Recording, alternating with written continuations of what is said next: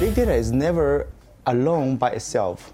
Big data is, also, is always coupled with enabling technologies. For example, IoT, Internet of Things, for example, RFID, and among many other technologies.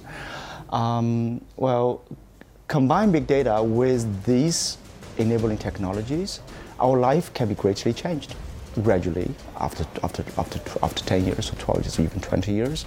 Uh, for instance, I won't be surprised to see that cars are connected, that the, our road will be much safer, our life will be much, which will be much secured because of the enhanced uh, uh, uh, home, smart home appliance. The relationship among us will be will be different thanks to the thanks to the analytical tools that that, that the, the computers will know our relationship even better than we know each other.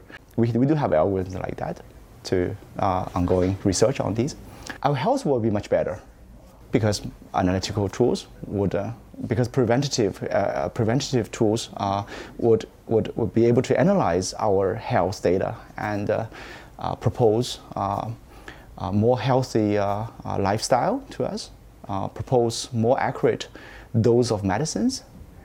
so our life will be, health will be, will, will be much better. So our life will be more colorful and more efficient, mostly. It will be cost less than we, uh, our current life. The fact that people don't see the benefit, doesn't, doesn't know, don't see the value, doesn't know the value doesn't exist. So we need the trainings. We need uh, to tell the world, and we need to we need to research as well, especially research, to discover the hidden values that lies underneath the ground of this data. So we need trainings and we need need education. Big data is going to change the behavior of the companies as well. No exceptions.